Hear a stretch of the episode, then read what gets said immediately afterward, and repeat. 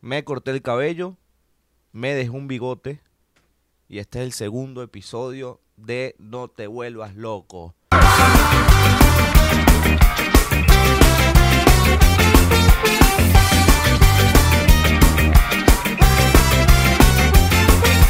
Dejen la paranoia, amigos, cálmense de una vez por todas, todo está pasando tranquilo.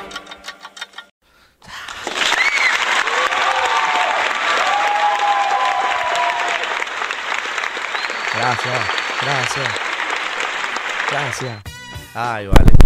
Muchísimas gracias a todos los que mandaban sus comentarios, los que me dieron su feedback, los que me escribieron como que, coño, Marco, puedes arreglar esto, puedes hacer aquello.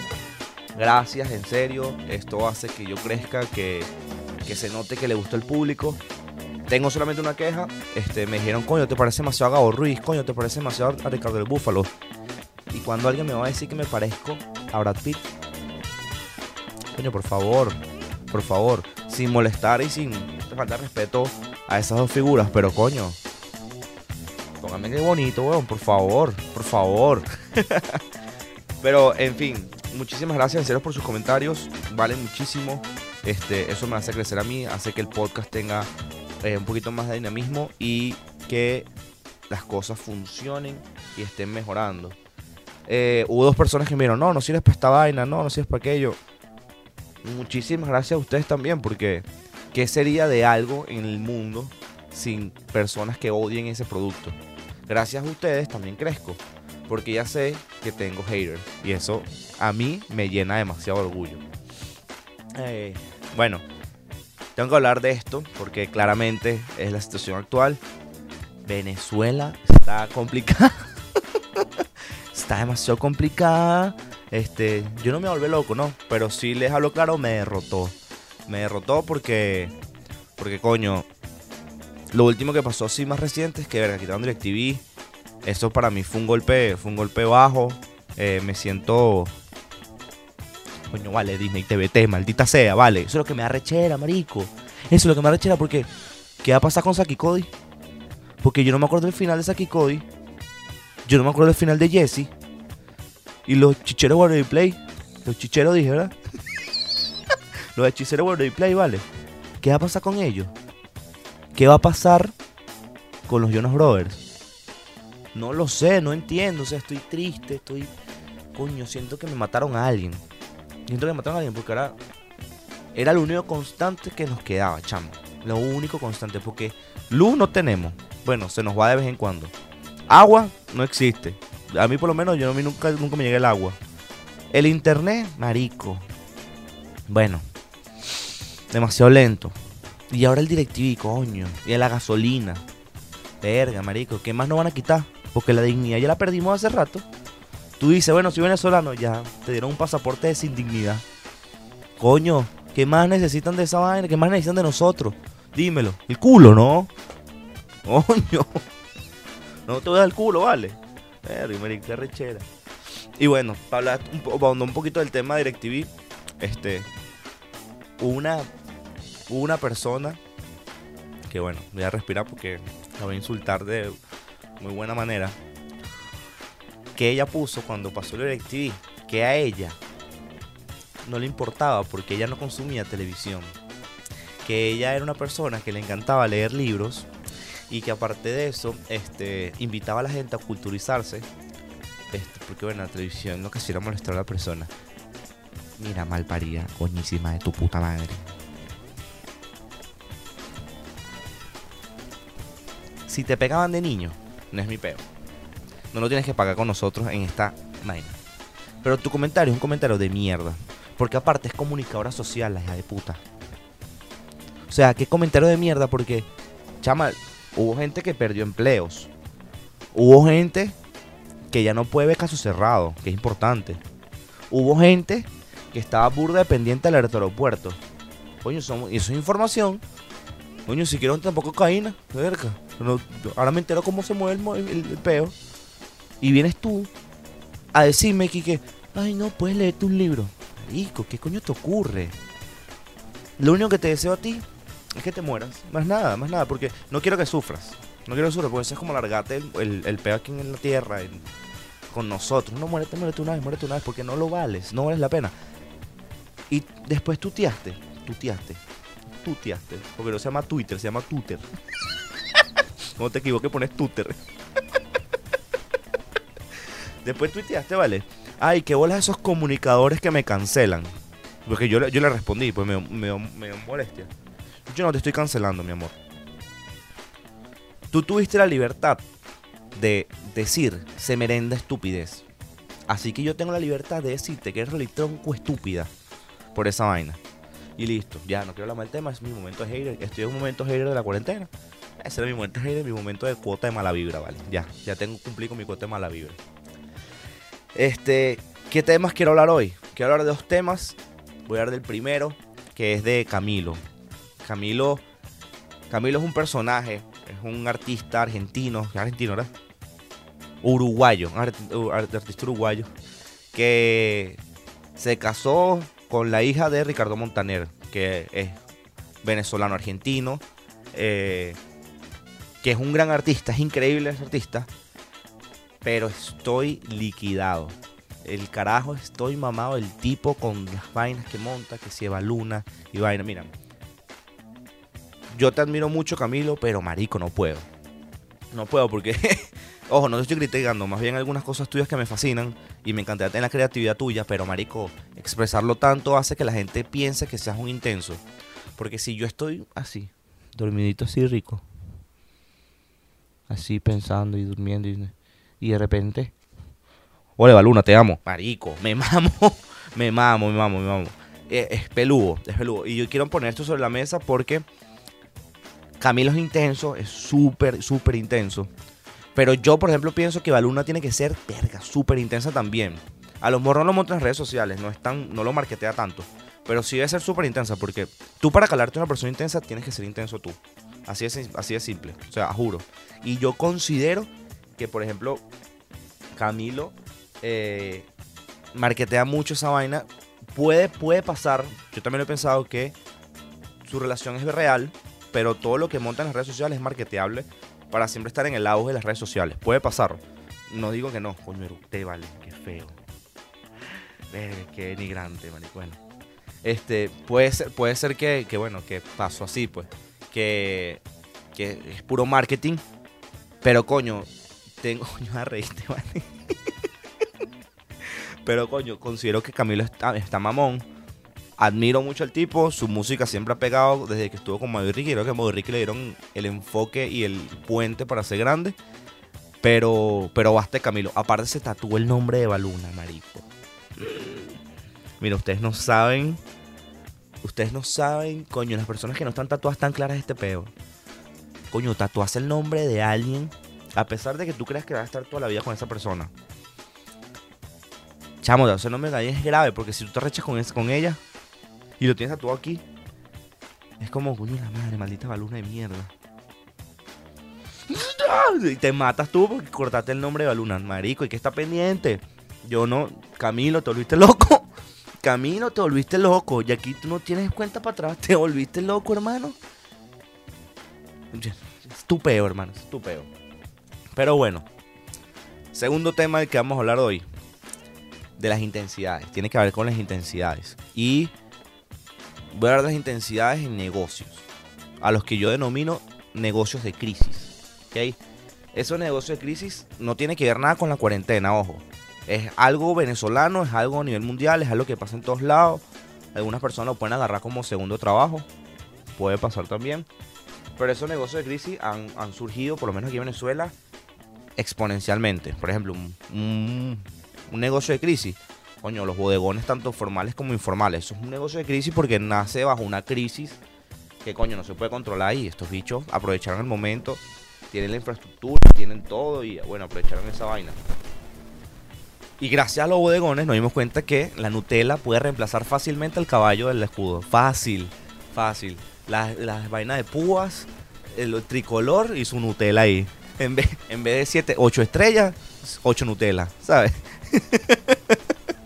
Porque es lo único que compra el venezolano. Eso no puede estar, no joda, con dos harina pan y un cuartico de queso. Pero la Nutella no falta. No falta, hermano. Eso es lo único que no puede faltar ahí. Este, coño, las ventas de comida. Todo el mundo vende comida ahora. coño, vende demasiada comida que yo digo y los bloqueo. Si les hablo claro, los bloqueo porque estoy pelando bolas. Y coño, no es posible que me pongan un pequeño. No, no, no, no, no, no. Estoy harto, estoy harto también un pelo de las ventas de pequeños. Porque el pequeño es rico, pero que te han agarrado pequeño, pequeño, pequeño, pequeño. Coño, no. Pero todo el mundo, todo el mundo está vacilando su vaina. Son negocios buenos, me parece, son buenos. Hay algunos que no me gustan, porque coño, si me das vender un pequeño con guanábana, coño, no me gusta. No me gusta, eso no es gourmet. eso no es comida gourmet. Este, y bueno, los delivery. Creo que eso es algo que aquí en Venezuela creció de una forma exponencial. Delivery, que por ejemplo tú le pides un delivery, una panería, un delivery de pan de guayaba y te cobran 9 dólares por traerte el pan de guayaba. Eso es, coño, es una locura. Este, yo, yo por ejemplo, lo máximo que pago un delivery son 4 dólares porque de y, y depende de lo lejos. Coño, porque tampoco me vas a meterlo en el culo así, ¿sabes? No hay forma. No hay manera, tienes que calmate. Tienes que calmate. Pero, por ejemplo, esta, este tema de la cuarentena hizo que muchas cosas se digitalizaran. Hizo que muchas personas en su cuenta de Instagram empezaran sus negocios a nivel virtual y me parece increíble porque también hizo que se transformaran ciertas cosas. Por ejemplo, los testigos de Jehová. De Jehová. sí. Testigo- testigos de Jehová. Ellos, bueno, ellos mira dijeron, mira, yo no puedo la palabra del Señor por ahí. Este, estoy, no puedo más con esto. Tengo que meterme una página de Instagram. Pero los bichos se transformaron. Ellos ya no, ya no son simples personas de testigos de. Ellos se transformaron en una nueva especie. Y bueno, por ejemplo, eso, eso pasa así, pues. Yo, yo voy a hacer la revisión. Ellos te escriben por Instagram, ¿no? Y, y antes de escribirte por Instagram, te dan un mensaje. Después te tocan la puerta de Instagram, te dan un mensaje y tú decides si abrir el mensaje o borrarlo. Entonces, más o menos la cosa va así. ¿Estás interesado en ganar 100 dólares mensual? ¿Quieres aprender sobre el negocio del trading? Hola, ¿te acuerdas de mí? Yo soy tu amigo del colegio. Mira, sabes que estoy metido en el negocio del trading. Marico, y se transformaron en las personas que hoy hacen trading. Son los nuevos testigos de Jehová, hermano. Ustedes son una ladilla. Yo simplemente, cada vez que me mando un mensaje, primero borro el mensaje, segundo busco tu perfil, tercero dejar de seguir. Listo. Sencillo, ¿por qué? Porque no voy a estar con la huevonada de que si quiero ganar 100 dólares mensual. Mira, si la gente, yo por ejemplo, soy una persona que no soy bueno para números y el trading no es para todo el mundo. El poco conocimiento que sé del trading es que es un negocio que se basa en acciones de bolsas de valores. Listo. No hay más allá. Que yo sepa, tienes que saber un poquito de números, tienes que saber un poquito de matemáticas, de economía, de macroeconomía, de microeconomía. Tienes que tener también un pelo de intuición en las vainas. ¿Ok? Pana, pero no puedes estar ladillando. Ladillando porque lo que estás haciendo es un marketing de afiliados de mierda porque estás como Herbalife. Y yo, ajá, ese es el ejemplo. Es como Herbalife. Que es una empresa muy grande y lo puteaste a tal punto que la gente dice que vende Herbalife eres un mendigo, una vaina así, o sea, eres un bicho estúpido y ladilla. Así están, no jodan una, una vaina tan grande como esa. Pero, cambiando el tema, el negocio, que yo digo hoy que la crisis es lo más arrecho del mundo, para mí es el negocio de OnlyFans. OnlyFans es el negocio, el auge, es el momento de OnlyFans. Yo, por ejemplo, conocí a OnlyFans hace, hace como dos años. Recuerdo que cuando yo conocí a OnlyFans, este, no es el OnlyFans de hoy en día claramente, pero yo lo conocí fue por una empresa de carpintería. Esa empresa de carpintería, ellos daban como en su OnlyFans unas pequeñas referencias que ellos usaban en su empresa de carpintería. ¿ok? Lo arrecho de esto es que OnlyFans en su momento era una empresa muy bajita, muy pero muy chiquita, que de no tenía, no tenía, no se, ve- no se le veía el futuro. Incluso sus acciones estaban por debajo de un dólar, si no me equivoco. Y de hace como un año y medio para acá, se empezó a crecer el, el mundo de OnlyFans. Y se empezó a crecer porque los nudes se crecieron dentro de esa plataforma. Pero voy a explicar más o menos qué es la plataforma de OnlyFans. OnlyFans es una plataforma de contenido exclusivo. Por ejemplo, si yo soy, yo por ejemplo que soy Marcos y yo tengo una fanaticada dentro de este podcast, coño amén, toca aquí ahí madera. Si yo tengo una fanaticada aquí en el podcast y yo le quiero ofrecer un contenido exclusivo, bueno, yo abro mi OnlyFans y creo un contenido exclusivo. Es como el Patreon que utilizan mucho los podcasts hoy actuales, hoy en día, perdón.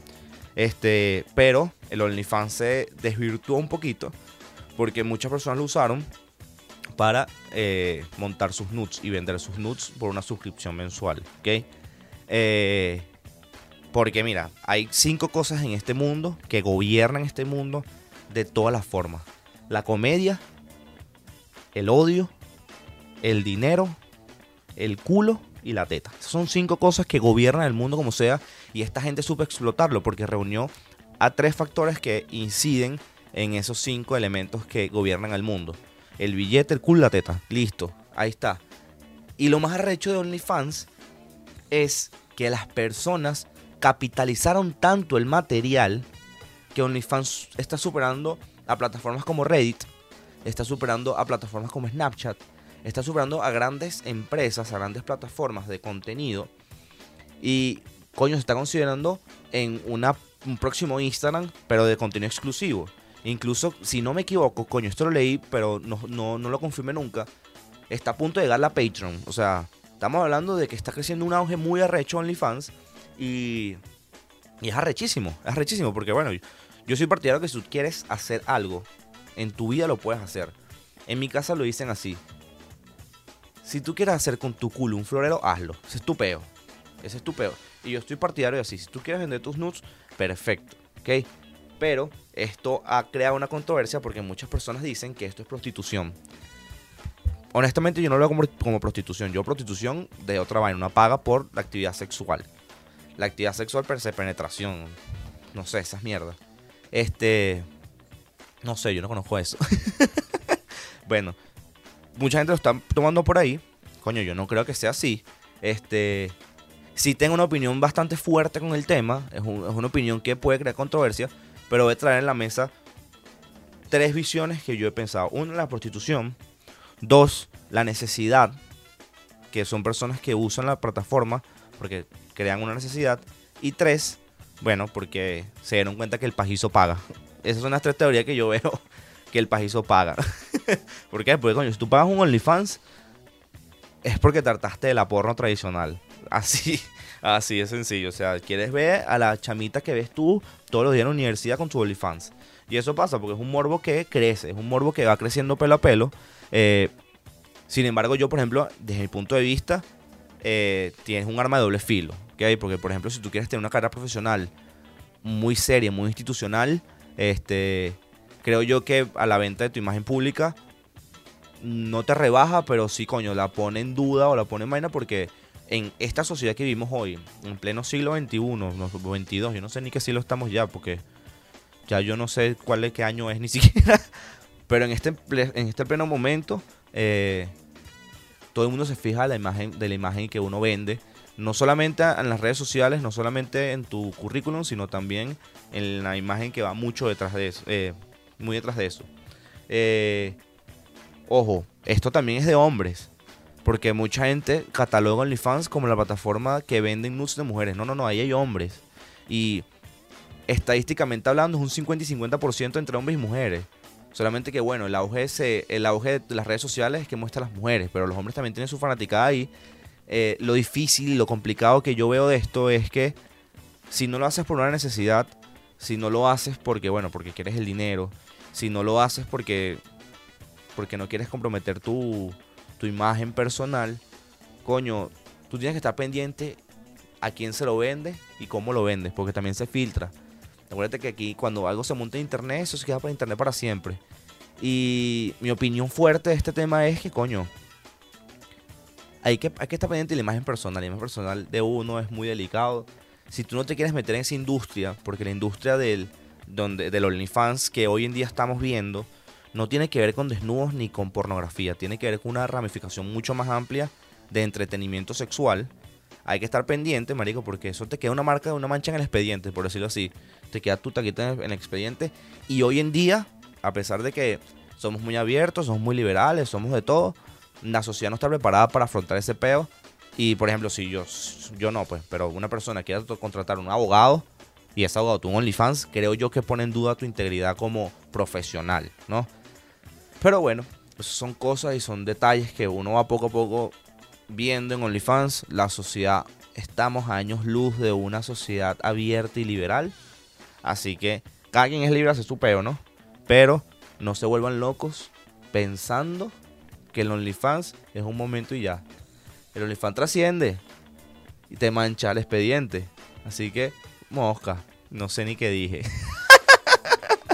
Este fue el episodio número 2 de No te vuelvas loco. Suscríbete a mi canal, vacílate mi contenido, dime qué tal, dame tu feedback, no importa lo que tú quieras decirme.